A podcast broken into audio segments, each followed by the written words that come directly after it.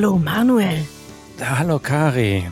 Da rappert, rappelt das Eis in deinem Gin Tonic. Richtig, Manuel. Wie schön du das bemerkt hast. Ich freue mich so sehr auf die heutige Episode. Ich habe extra Popcorn und Gin Tonic mitgebracht. Ja, es ist ja auch schon äh, eine späte Stunde. Normalerweise nehmen wir um diese Uhrzeit nicht mehr auf. Aber diesmal hat das Thema der Woche auch damit zu tun, warum wir so spät aufnehmen, wenn ich das so verraten darf. Das darfst du verraten. Wir haben nämlich heute Besuch von einem wunderbaren Gast. Willkommen, Ursula.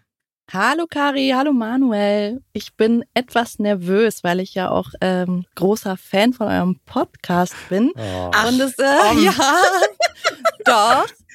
Und Ah, es ist schön. wirklich seltsam, jetzt mal äh, live dabei sein zu dürfen. Aber ich freue mich auch. Ja, vielen Dank. Das ist schön, Ursula. Du kannst ja schon mal direkt berichten, wie das bei uns hinter den Kulissen abläuft. Ähm, wir haben ja jetzt schon ein Vorbereitungsgespräch gemacht. Würdest du sagen, wir sind ähm, professioneller, als du dachtest oder weniger professionell, als du dachtest? Also ich habe mir schon gedacht, dass ihr auf jeden Fall sehr professionell seid, aber es hat meine Erwartungen eigentlich sogar fast noch übertroffen, ja. Dank Mhm. Manuels, Toll. äh, dank Manuels ordentlicher Vorbereitung. ja. Ja, so ist das bei uns. Manuel ist der Ordentliche, der plant alles, der macht die Technik und dann komme ich einfach mit Popcorn Und Gin Tonic. und Gin Tonic. Ja, toll, dass du hier bist, Ursula. Und wir reden heute über ein Thema, das du selber vorgeschlagen hast und das wir hochspannend fanden. Denn wir haben da noch nie drüber geredet, weil tatsächlich Manuel und ich weniger äh, Kontakt haben mit Kindern. Habe ich das schön eingeleitet? Das hast du gut eingeleitet. Das Thema der Woche, ich spiele mal kurz unseren Jingle, damit es offiziell ist. Thema der Woche. Das Thema der Woche, ich finde, es klingt wirklich witzig, aber mir ist auch keine, mir persönlich ist keine alternative Formulierung eingefallen, ist Kinderkriegen in Deutschland. Ja, das Ja. klingt wirklich äh, witzig, aber tatsächlich ist es so, dass äh, wir natürlich auch viele Leute haben, die uns zuhören, die äh, junge Eltern sind, vielleicht bald Eltern werden oder die das einfach mal interessant finden zu hören, wie das eigentlich in Deutschland ist, äh, Kinder zu bekommen und Kinder zu haben, vielleicht auch Kinder aufzuziehen, Kinderbetreuung, all das sind Themen, die wir hier mal besprechen möchten. Und Ursula hat das selber vorgeschlagen, denn in dem Sinne ist Ursula eine, im Gegensatz zu uns, eine Expertin, denn du hast zwei ganz bezaubernde Kinder, Ursula. Äh, ja, genau. Danke. Ja, so ja. Natürlich sind sie bezaubernd, ja. Mal mehr, mal weniger. Ähm, genau, die sind zwei und äh, neun Jahre alt. Genau. Daher. Und schlafen jetzt. Und äh, ja, sollten jetzt schlafen. Ja. Mhm. Deswegen nehmen wir zu später Stunde auf, weil du gesagt hast, es ist sonst zu laut im Hintergrund. Genau. So ist hier Ruhe im Haus garantiert. Genau. Ah, wie schön. Schön. Ich finde, das ist ein schöner Vorschlag, denn das ist ja tatsächlich, also ich kann davon, da nicht von Erfahrung sprechen, aber ich schätze mal, wenn man selber Eltern wird, wenn man Mutter wird, wenn man Vater wird, beschäftigt man sich ja mit vielen Themen zum allerersten Mal.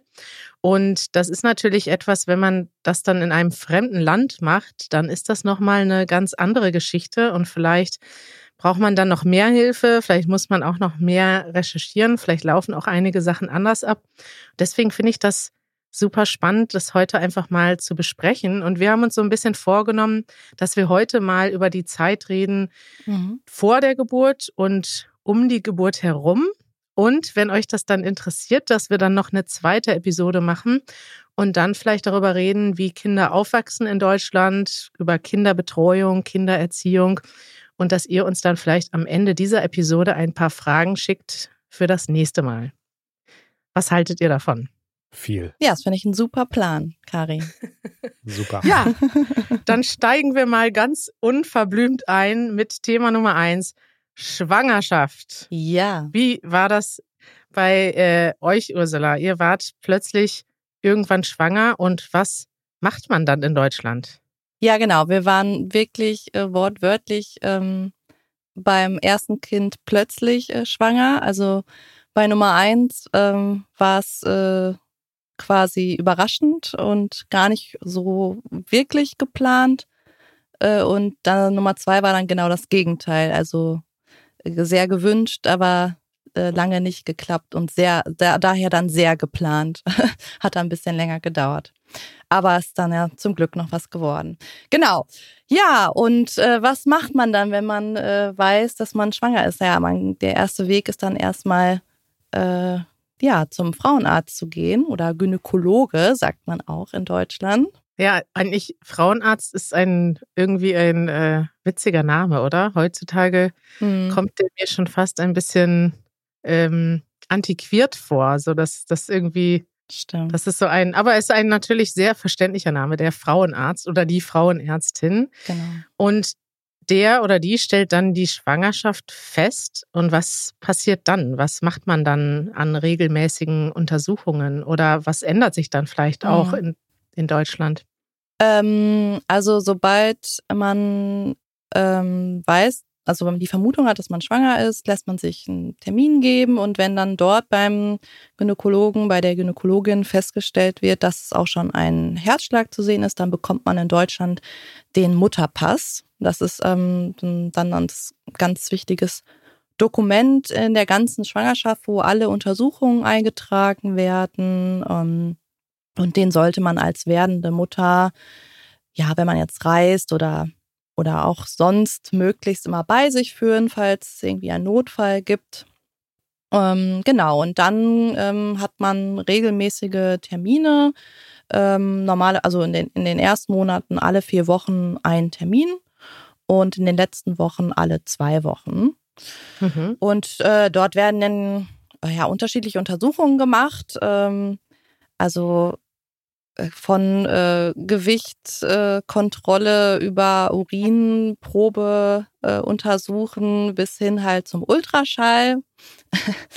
Und ähm, da gibt's einen kleinen Unterschied. Ihr habt ja auch schon mal eine Episode drüber gemacht, über äh, das ähm, System in Deutschland, wie man sich ähm, versichern kann. Mhm. Genau, und als Privatpatientin zum Beispiel kann man sich immer äh, schallen lassen. Das kann der Arzt dann immer irgendwie abrechnen und ich muss da nichts draufzahlen. Aber als Kassenärztliche. Was kann man sich schallen lassen? Ja, genau, das sagt man so. Also jemanden, also sich schallen lassen oder der Arzt schallt. Also ein, das heißt, also er nimmt, äh, es wird ein Ultraschall gemacht und ah. das Verb dazu ist dann wirklich äh, schallen. Ja. Das ist ein Verb, was man nur kennt, wenn man schon mal schwanger war schwanger oder war, ja. dabei war, ja. genau. Ich kenne das nur von ich schall dir gleich eine. Sagt man das? sagt man das? Gleich Schalz, nee. sagt man, oder? Gleich Schalz. Nee, gleich, gleich Schalz. Gleich Schnalz? Nee. Egal. Also der Arzt schallt einen. genau, der Arzt oder die Ärztin schallt ein und ähm, ja, entweder ist es dreimal so in der ganzen Schwangerschaft oder halt mehrmals, aber drei Ultraschalle stehen einem ähm, normalerweise zu. Hm. Genau. Ich hätte gedacht, dass das öfter geht, zum Beispiel. Aber ähm, ja, das aus meiner, aus meinem Laienwissen heraus. Was ich dann interessant finde, was ich immer höre von ähm, Paaren oder auch Einzelpersonen, die schwanger sind, ist, dass man sich dann irgendwann ein Krankenhaus aussucht und auch eine Hebamme aussucht. Und das finde ich ganz interessant, hm. dass das so funktioniert, so ein bisschen ich, also ich habe schon richtig von so Krankenhaustouren gehört, so wie man sich eine Schule für ein Kind aussucht. Ich hätte ja so gedacht, in unserem System, da wird einem einfach ein Krankenhaus zugewiesen und fertig ist, aber man kann sich das tatsächlich aussuchen, wie und wo das Kind zur Welt kommt. Ist das so? Ja, das ist so. Und äh, das ist auch äh, eine richtige Werbeveranstaltung, ne? Also wie du das gerade beschrieben hast. Also die geben, die Krankenhäuser geben sich da schon auch Mühe, weil natürlich ähm, umso mehr Geburten äh, dort äh, stattfinden, umso mehr Geld wird eingenommen. Und man kann also man kann einfach auf der auf der Homepage von jedem Krankenhaus dann nachschauen, wann da der nächste Infoabend äh, oder denn die nächste Kreissaaltour stattfindet.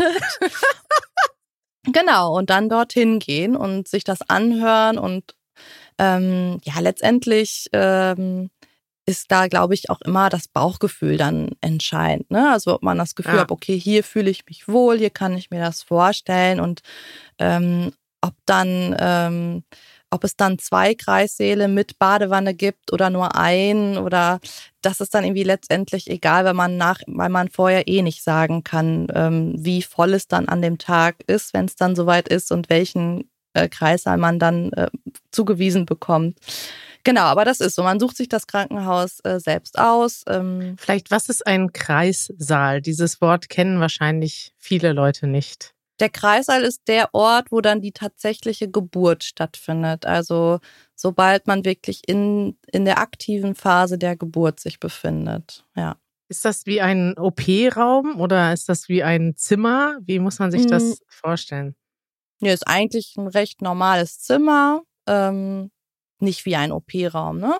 Aber dort befinden sich. Kreissaal klingt so, das klingt so ein bisschen, äh, weiß ich nicht. Das klingt auf, auf Deutsch auch ein bisschen offiziell, ne? Ein Saal mhm. ist ja eigentlich ein großer Raum, wo irgendwie ein Event stattfindet. Ja. Kann dir jetzt auch leider gerade nicht äh, erklären, wo das Wort äh, herkommt. Wahrscheinlich hat das irgendwie. Das googelt Manuel jetzt. Ja, okay. Wahrscheinlich war das früher immer ein Kreis. Aber das wird ja mit SZ hm, geschrieben. Das wird mit SZ geschrieben, ja. Ah, echt? Das mhm. wusste ich mhm. gar nicht. Mein ganzes Leben dachte ich, es wäre ein Kreissaal. nee. so wenig weiß ich über dieses Thema. Kreissaal. Nein, also eigentlich ist es ein, ein normales Zimmer, ähm, wo sich aber dann und die unterschiedlichen Tools so befinden, die man dann eventuell braucht, so unter einer Geburt. Also mhm. ähm, zum Beispiel hängt da dann so, eine, so ein langes Tuch von der Deck, wo man sich so, äh, wo man dann so dran greifen kann, wenn man in den Wehen ist, äh, zum Beispiel. Ähm, ja, und halt mh, andere Dinge. Und eventuell halt auch eine Badewanne, wenn das so ein Luxuskreissaal ist. Ähm, dann hat man halt die Badewanne mit im Zimmer, wenn man dann sich überlegt, man möchte vielleicht auch eine Wassergeburt machen. Hm. Genau. Das äh, Wort äh, Kreissaal kommt von einem Verb, das nicht mehr genutzt wird, nämlich kreisen. Und kreisen bedeutet in Geburtswehen liegen oder gebären. Also oh. das, was man ah. im Kreissaal macht. Ja, genau. Aber ich wollte noch mal sagen, ich finde das irgendwie trotzdem witzig, dass also Normalerweise kann man sich ja überhaupt nicht aussuchen, zu welchem Krankenhaus man geht, wenn man jetzt mal ins Krankenhaus muss, so für eine Behandlung. Manchmal vielleicht schon, aber meistens nicht. Ja. Und es ist auch irgendwie so, dass man im Krankenhaus eigentlich so am wenigsten Service-Gedanken hat, habe ich das Gefühl. Aber da scheint es dann genau umgekehrt zu sein, dass sich die Krankenhäuser um dich als Kunden bemühen. Das ist irgendwie schon ein komisches Gefühl, oder? Weil das ist ja dann nur dann so und danach nie wieder nach der Geburt so ungefähr. Ja, ja, aber das ist so, ne? Also ähm, da haben wir auch wirklich interessante Veranstaltungen mitgemacht. also das ist Wie viele Krankenhäuser habt ihr euch angeguckt? Ähm, beim ersten Kind ähm, zwei und beim zweiten, weil dann das eine zugemacht hat, wo wir das erste Kind bekommen hatten, musste dann beim zweiten Kind ein neues Krankenhaus her. Hm. Äh, und dann haben wir uns noch ein weiteres Krankenhaus entschieden. Ja. Und wir haben uns, also man, wir haben uns dann für ein Krankenhaus entschieden, was halt ein bisschen kleiner ist, was jetzt äh, keine Kinderintensivstation hat. Das ist zum Beispiel eine, ein wichtiger Faktor für viele werdende Eltern, ob äh, sich in dem Krankenhaus auch eine Kinderintensivstation befindet. Mhm. Weil wenn es soweit kommen sollte und dass diese Intensivstation nicht vorhanden ist, äh, muss das Baby dann halt ähm, abtransportiert werden in das nächste Krankenhaus, was halt eine Intensivstation hat. Und das ist dann natürlich nicht ganz so schön. Ja. Ja, wir haben es da so ein bisschen drauf ankommen lassen. Äh, wir wollten lieber ein kleineres Krankenhaus, ähm, was auch ähm, bisschen mehr auf äh, natürliche ähm, Methoden setzt und man kann sich zum Beispiel auch über die Kaiserschnittrate im Internet äh, der jeweiligen Krankenhäuser informieren, wenn einem das zum Beispiel wichtig ist. Genau. Aha. Es gibt also auch noch unterschiedliche Geburtsmöglichkeiten. Ja, genau. Jetzt müssen wir erstmal das Wort Kaiserschnitt äh, nachgucken, weil das ist auch so ein komisches Wort, ne? Kaiserschnitt ist quasi, wenn das Kind quasi nicht natürlich geboren wird, sondern ein Schnitt. Okay, das kann man schon verstehen. Mhm. Wenn man also mit einem Schnitt sozusagen den Bauch öffnet und das Kind rausholt, ist das jetzt Mhm. zu Mhm. brutal beschrieben? Das heißt ja auf allen, in allen Sprachen so, weil äh, Cäsar der Erste war, der so geboren wurde. Oder Mhm. nicht? Echt?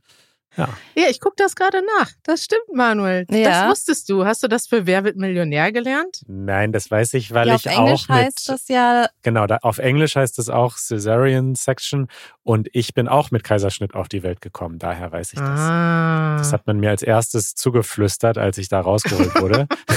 du bist ein Kaiser. Nein, natürlich nicht. Ah. Schöne Erklärung. Kaiserschnitt von Cäsar.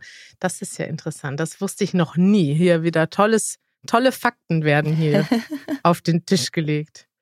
Ja, was kann man denn da, also kann man das selber beeinflussen? Kann man das selber wählen, welche Geburt man hat und was passiert da in Deutschland normalerweise? Oder gibt es da vielleicht so ja. irgendwie bestimmte Trends in Deutschland? Kann man das sagen? Also die Kaiserschnittrate, das habe ich vorher noch mal kurz nachgeguckt, äh, liegt in Deutschland bei knapp 33 Prozent, was äh, in den letzten Jahren noch mal sehr gestiegen ist. Also es ist schon relativ hoch. Ich habe äh, nämlich auch gefunden, dass die WHO eigentlich eine Rate von 10 bis 15 Prozent nur empfiehlt Mhm. und alles darüber hinaus eigentlich ähm, gar nicht gut ist und auch äh, gefährlich, äh, gefährlich ja für die Mütter werden ähm, könnten bei einem Kaiserschnitt. Ähm, also 33 Prozent, das heißt also der Trend liegt schon noch eher bei der natürlichen Geburt, Mhm. aber die Rate ist schon relativ hoch. Man, man kann sich äh, für einen Kaiserschnitt vorher äh, bewusst entscheiden und da einen Termin vereinbaren und das machen. Ähm, das geht. Oder der Kaiserschnitt passiert halt unter der Geburt, wenn man merkt, okay, ähm, es geht hier nicht weiter, hier besteht gerade Gefahr für Mutter oder für Kind. Weil das Kind falsch liegt zum Beispiel. Genau, bei mir war es beim ersten Kind zum Beispiel so, dass ich eine, eine äh, Schwangerschaftsvergiftung entwickelt habe und dann musste da ganz schnell ein Kaiserschnitt gemacht werden. Da gibt's unterschiedliche Gründe. Ja, Mhm. beim zweiten Kind wurde bei mir auch ein Kaiserschnitt gemacht, weil es einen Geburtsstillstand gab. Das heißt, ich hatte zwar Wehen, aber es ist einfach nichts passiert und das über eine sehr, sehr lange Zeit. Oh, wow. Okay. Also, ja, man kann sich selber entscheiden oder es kann medizinische Gründe geben. Bevor wir jetzt über die Geburt sprechen, würde mich noch mal eins interessieren. Wie ist das denn mit Arbeiten und schwanger sein in Deutschland? Was macht man denn eigentlich? Wann sagt man das dem Arbeitgeber und ab wann hat man dann sozusagen, ist man freigestellt? Und ähm, wie läuft das alles ab? Ähm, man sagt es eigentlich dem Arbeitgeber äh, meistens so nach der zwölften Woche und dann muss man es auch tun oder weil man dann, weil dann der Ar Arbeitgeber auch einen nur schützen kann, ne? also bestimmte Maßnahmen dann treffen kann. Ähm, und ähm, ja, wenn dann alles gut verläuft, äh, die Schwangerschaft, dann ist man sechs Wochen vor der vor dem äh, ausgerechneten Entbindungstermin im Mutterschutz und muss nicht mehr arbeiten und acht Wochen nach der Geburt. Und während dieser Zeit bekommt man auch ähm, das volle Gehalt. Mutterschutz ist also die Zeit, wenn man quasi ja vor und nach der Geburt und in der Zeit wird die Mutter geschützt vor Genau. Belastung, vor Arbeit. Ja, genau. Das ist so quasi das Minimum äh, an Zeit, was man, also äh, was man sich als Frau, als Mutter dann hier nehmen kann, was einem dann zusteht. Die kann man dann nachher verlängern. Das heißt dann Elternzeit, Mhm. Aber das können auch genauso gut die Väter nehmen. Aber dieser Mutterschutz, der ist quasi, der ist gesetzlich verankert, der steht jeder äh, Mutter zu.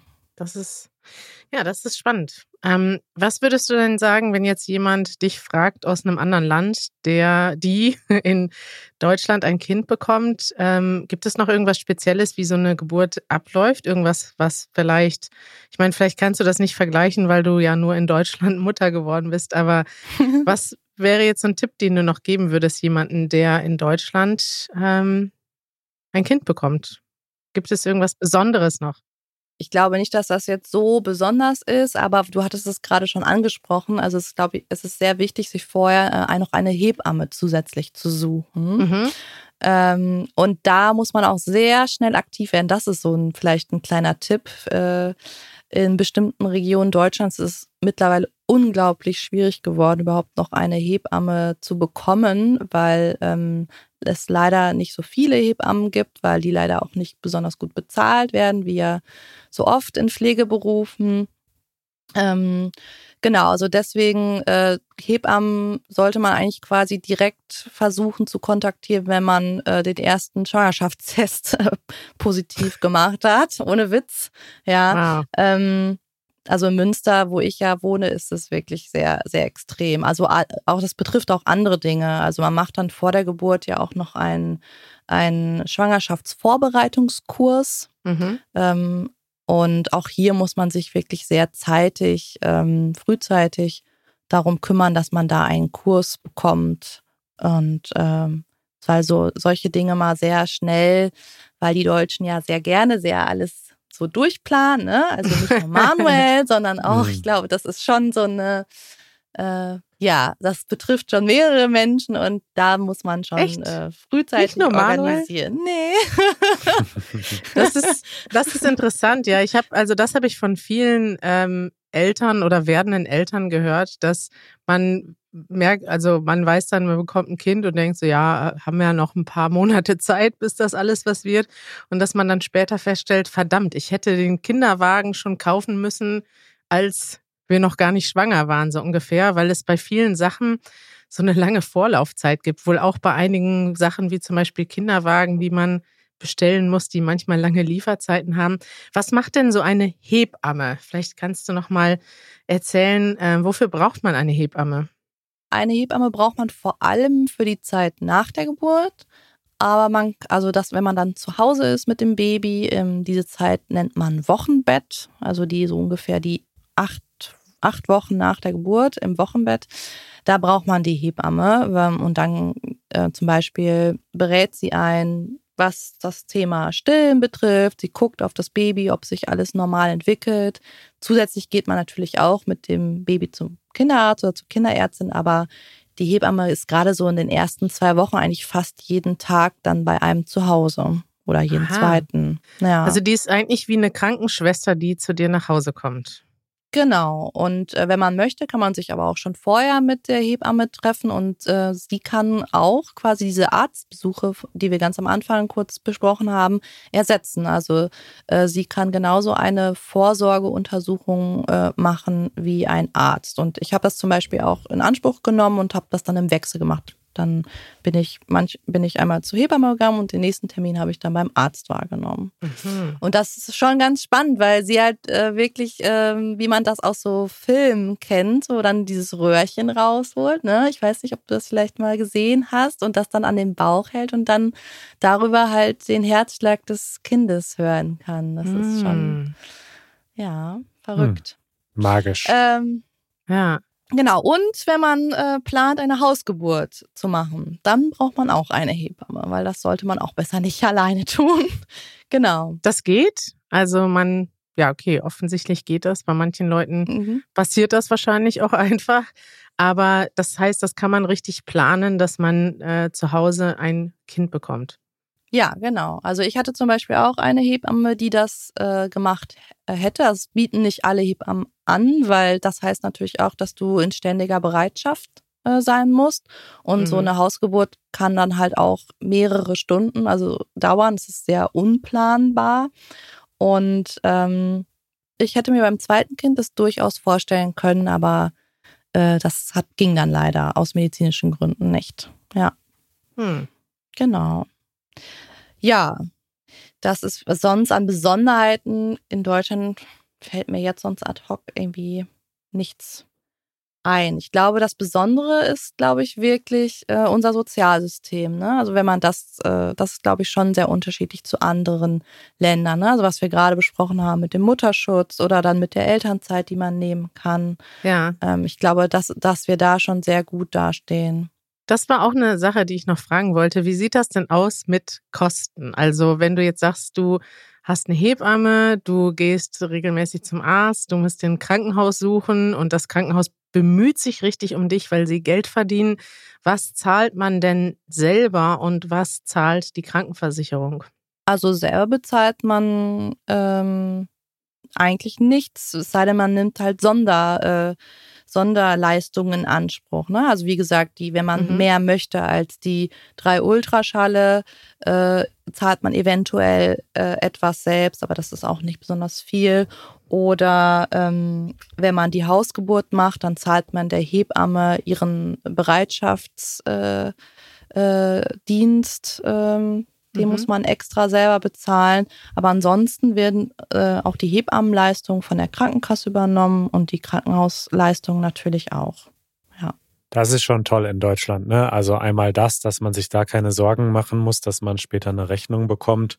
Und dann mit der Elternzeit, das weiß ich auch von mehreren Freunden und Bekannten, die kann man sich ja frei aufteilen zwischen den Elternteilen. Ne? Also mhm. das ist sozusagen, kann man komplett einteilen, entweder gleichzeitig oder nacheinander. Du nimmst so viel, ich nehme so viel. Also das ist schon sehr flexibel, oder? Ja, total. Also ich weiß gar nicht, ob das jetzt allen Hörerinnen und Hörern von euch klar ist, was eigentlich Elternzeit nee. äh, heißt, weil das, das glaube ich, glaub ich, schon wirklich was äh, speziell äh, Deutsches ist, oder? Das glaube ich auch, ja. Erzähl das ruhig nochmal. Was ist die Elternzeit? Also eine Elternzeit ähm, ist äh, eine unbezahlte Auszeit äh, vom Beruf ähm, für Mütter und Väter. Und äh, die, die Zeit ist dann dafür vorgesehen, dass man halt sein Kind in der Zeit selbst betreut und erzieht. Ähm, genau, und ähm, diese Zeit darf bis zu drei Jahren lang sein. Und ich kann, wie du gerade gesagt hast, frei entscheiden, wann ich diese Zeit mir nehme. Ähm, ich kann bis zum äh, dritten Geburtstag äh, von meinem Kind Elternzeit nehmen und einen gewissen Teil davon, also nicht die ganzen drei Jahre, kann ich sogar bis zum achten Geburtstag des Kindes nehmen. Also zum Beispiel manche Eltern sagen dann, okay, wenn mein Kind eingeschult wird mit sechs Jahren, das ist nochmal so eine Umbruchszeit, da möchte, da, da möchte ich am Anfang gerne ein bisschen enger wieder mein Kind betreuen können und es unterstützen. Da nehme ich dann nochmal ein halbes Jahr Elternzeit zum Beispiel. Und wie viel Zeit steht einem also erstmal, wer zahlt das dann? Was, was passiert dann genau? Du bist freigestellt vom Arbeitgeber, das heißt, dein Arbeitgeber zahlt dich nicht mehr, du bekommst ja aber trotzdem Geld. Ja. Was bekommt man dann und wer zahlt das? Also diese drei Jahre äh, sind nicht komplett bezahlt. Es gibt äh, ein Teil dieser Elternzeit ist bezahlt und in der bekommt man das sogenannte Elterngeld. Ähm, das bekommt man aber äh, im Standardfall für 12 beziehungsweise 14 Monate, also ungefähr ein Jahr. Von diesen drei Jahren kriegt man Geld. Die andere Zeit ist wirklich dann unbezahlter, unbezahlter Erziehungsurlaub. Früher hieß das auch in Deutschland Erziehungsurlaub, aber weil das Erziehen von Kindern halt kein Urlaub ist, wurde dieses Wort abgeschafft. ähm, ja, das macht Sinn. Ja, das macht auf jeden Fall äh, Sinn. Genau. Und ähm, in dieser Zeit, also das Elterngeld, hast du recht, äh, bezahlt nicht der Arbeitgeber, sondern das bezahlt der Staat. Und wie viel ist das? Ähm, circa 70 Prozent von dem Durchschnitts, von dem jährlichen Durchschnittsgehalt, was man vor der Geburt verdient hat. Das ist ja schon mal ganz gut. Ja, auf jeden Fall. Ja. Und was mich jetzt noch interessieren würde, ist, wie viel Elternzeit nehmen, also nutzt man das immer alles oder kennst du zum Beispiel auch Mütter und ich meine, bei Vätern ist das teilweise nochmal anders. Da, man teilt sich das ja entweder auf, aber meistens ist es ja so, dass die Mütter dann den Großteil der Elternzeit nehmen. Wie lange warst du nach der Geburt zu Hause und was, was sind so die Durchschnittszeiten, die du vielleicht kennst aus deinem Umfeld? Gibt es, kennst du Mütter, die nach acht Wochen schon wieder arbeiten gegangen sind oder ist das eigentlich fast nie der Fall in Deutschland? Doch, ich denke, das gibt es schon. Es ist aber definitiv die Ausnahme. Also der Klassiker ist, äh, wie du gerade gesagt hast, eigentlich, dass, äh, dass man ein Jahr rausgeht als Mutter, eventuell etwas kürzer, aber so, das ist so, so der Durchschnitt, ja, dass die Frau meistens schon zwölf Monate circa nimmt und ähm, ähm, man bekommt 14 Monate ähm, Geld, wenn der Vater auch sagt, ich nehme mindestens äh, auch zwei Monate. Und das ist so ein bisschen momentan so der Klassiker, Mhm. dass der Vater einen Monat nach der Geburt Elternzeit nimmt und am Ende nochmal oder zwischendurch äh, nochmal einen Monat und dann geht man irgendwie zusammen auf Reisen. Aber äh, manche, El manche Väter nutzen es aber auch, um dann ähm, das Kind in, die, in den Kindergarten zu bringen und da die sogenannte Eingewöhnung zu machen, also das Kind an den Kindergarten zu gewöhnen, während dann die Mutter schon wieder arbeitet. Aber äh, es, es ist so ein grober Wert. Ne? Also äh, zum Beispiel, ich bin nach dem ersten Kind nach zehn Monaten ähm, wieder arbeiten gegangen. Es waren jetzt nicht ganz zwölf Monate. Oder bei Lena habe ich es dann genau, also bei meinem zweiten Kind habe ich es genau andersrum gemacht. Da war ich dann sogar fast zwei Jahre draußen. Ja. Das heißt, man kann aber theoretisch das auch so aufteilen. Also theoretisch könnte die Frau nach acht Wochen arbeiten gehen und der Mann nimmt ein Jahr Elternzeit und bleibt zu Hause. Ja, auf jeden Fall. Ja. Ja. Und das ist, das ist ja eigentlich das Interessante, dass das, es gibt ja schon einen Trend in den letzten Jahren, dass ähm, Väter auch mehr Elternzeit nehmen. Also wenn ich nur so aus meinem, das sind jetzt keine empirischen Daten, aber wenn ich mich so in meinem Bekanntenkreis umgucke, da war das doch wahrscheinlich vor 20 Jahren oder auch länger oder weniger Zeit in Deutschland noch eher ungewöhnlich. Und jetzt ist das aber schon so, dass es bei den meisten Arbeitgebern, das ist ja auch immer noch so die Frage, ist das auch sozial akzeptiert beim Arbeitgeber, dass es doch schon so eher ist, dass auch die Väter mehr ja, Zeit nehmen und es auch mehr akzeptiert wird, dass Väter sich eine Auszeit nehmen für die Kindererziehung. Ja, also das ist immer noch ein Prozess, würde ich sagen. Und es ist auch noch nicht auf allen Führungsetagen, glaube ich, angekommen. Aber da tut sich auf jeden Fall was. Also, dass auch immer mehr Väter sich Zeit äh, nehmen und dann die Mütter wieder in den Beruf gehen können. Es gibt aber auch die Möglichkeit, das wurde jetzt relativ neu eingeführt, dass äh, um einen Anreiz zu schaffen, dass beide Eltern möglichst schnell wieder in den Beruf gehen, dass äh, beide Eltern in Teilzeit arbeiten und zusätzlich obendrauf noch ein Elterngeld bekommen. Das nennt sich dann Elterngeld Plus. Aha, man wird also dafür bezahlt, dass man seinen Kindern weniger Zeit schenkt. Nein, dass man sich, äh, dass man sich aufteilt. Hm. Aha, okay, also es ist nicht weniger Zeit, es geht nur darum, dass man früher dann schon zurückkommt mit Teilzeit oder in Teilzeit. Genau. Okay. Mhm. Voll spannend. Manuel, welche Fragen sind dir jetzt noch offen geblieben? Äh, nee, alle Fragen soweit erstmal beantwortet. Jetzt kann es losgehen. Ich hatte eh keine Fragen. ähm, ja, ich meine, ich finde, ich glaube, dass ich habe die ganze Zeit so äh, über die Leute nachgedacht, die das jetzt hören und denken, wow, was für ein Paradies äh, Deutschland. Also ich, wahrscheinlich geht es vielen Amerikanern so, wenn die das hören. Äh, andererseits weiß ich, dass es auch Länder gibt, die da noch ein bisschen fortschrittlicher sind. Mhm. Ähm, aber ich denke, das läuft im Großen und Ganzen ja schon ganz gut in Deutschland, wenn ich das so höre von dir. Mhm. Und ich bin äh, sehr gespannt, welche Fragen unsere HörerInnen dann noch haben. Denn was war jetzt der Plan für Teil 2, Kari? Also jetzt haben wir ja über die ganzen Vorbereitungssachen und die Geburt und so die, ja, die Rahmenbedingungen gesprochen. Und was wäre Teil 2? Teil zwei wäre alles, was ihr noch wissen möchtet zum Thema Das Kind ist da. Also Ach so. es geht ja dann weiter. Ähm, es ist ja ein langes Thema, was man ähm, macht in der Kindererziehung. Kinderbetreuung ist ein großes Thema. Wann Ja. gibt man das Kind zum Beispiel in eine Kita oder zu einer Tagesmutter oder einem, was gibt's noch, ein Tagesvater? Gibt's das? Mhm. Vater, ja, hatte ich Ja. auch eine Zeit lang, ja.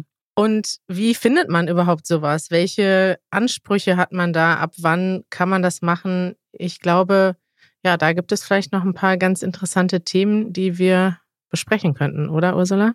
Ja, genau. Und ähm, ja, also ich freue mich über alle Fragen, die da kommen.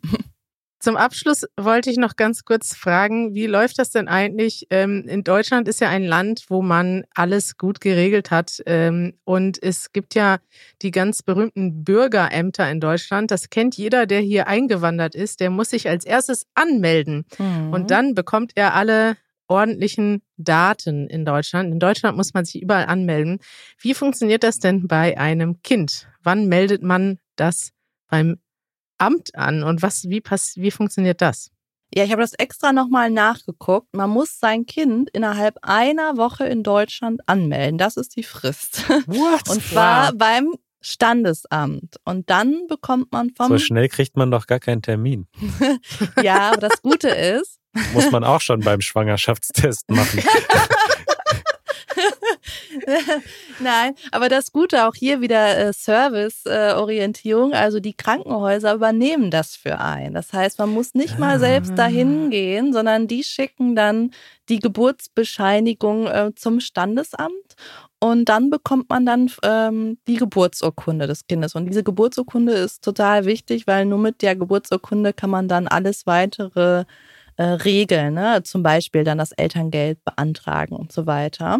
Und das Mhm. Standesamt, das meldet dann das Kind äh, an beim Einwohnermeldeamt. Und ähm, das Einwohnermeldeamt wiederum, das äh, sorgt dann dafür, dass dann bald Post nach Hause kommt an das neugeborene Kind. Nämlich die erste Post ist nämlich dann die Steueridentitätsnummer. Wow. genau. Post vom Natürlich. Finanzamt. Bitte geben Sie Ihre Steuererklärung pünktlich zum ersten Geburtstag ab. Ja. Und was auch krass ist, also das ist nicht in jeder Stadt, glaube ich, so, aber in Münster ist das so, dass man dann auch relativ schnell Post bekommt vom Amt für Kinder und Jugendliche. Sagt so, ja, hier, äh, wir haben gehört, Sie haben ein Kind bekommen. Äh, wir würden Sie gerne besuchen kommen. Wann dürfen wir denn mal kommen? Und dann Was? kommt das Jugendamt zu dir nach Hause und ja, Und guckt mal, was Klaus da so erzählt, den lieben langen Tag. richtig. Und warum kommen die dann? Um zu gucken, ob das Kind unter guten Bedingungen aufwächst oder wie?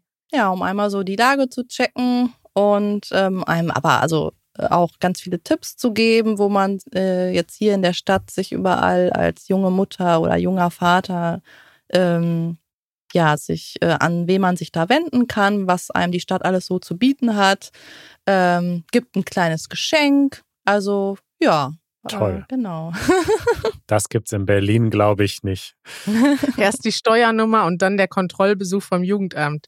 Ja, So wird man in Deutschland begrüßt als neuer Ja. Bürger. das ist doch ein super Titel für diese Folge. Ja. Toll, Ursel. Schön, dass du bei uns warst. Das hat mich total gefreut. Ähm, ja. und ja, du hattest gar keinen Grund, nervös zu sein. Das war doch total schön, ähm, was wir heute alles besprochen haben. Und ich glaube auch für viele sehr interessant, vielleicht viel Neues dabei, auch vielleicht ein bisschen hilfreich gewesen. Und wir freuen uns auf eure Fragen, wenn ihr Fragen habt zum Thema Kinderkriegen, Kindererziehen, Kinderbetreuen in Deutschland. Ähm, schreibt uns doch gerne eine Frage auf. Wie macht man das, Manuel? easygerman.fm. Dort könnt ihr uns schreiben oder eine Audionachricht schicken. Dann freut sich Ursula umso mehr, wenn sie uns demnächst hoffentlich nochmal besucht im Podcast. Ja, sehr gerne. Danke, Ursula, dass du bei uns warst. Sehr, sehr gerne. Danke, dass ich hier dabei sein durfte und ein bisschen Easy German Luft schnuppern durfte. Oh, toll. Bis bald. Bis bald. Habt noch Bis einen schönen bald. Abend. Tschüss. Ciao.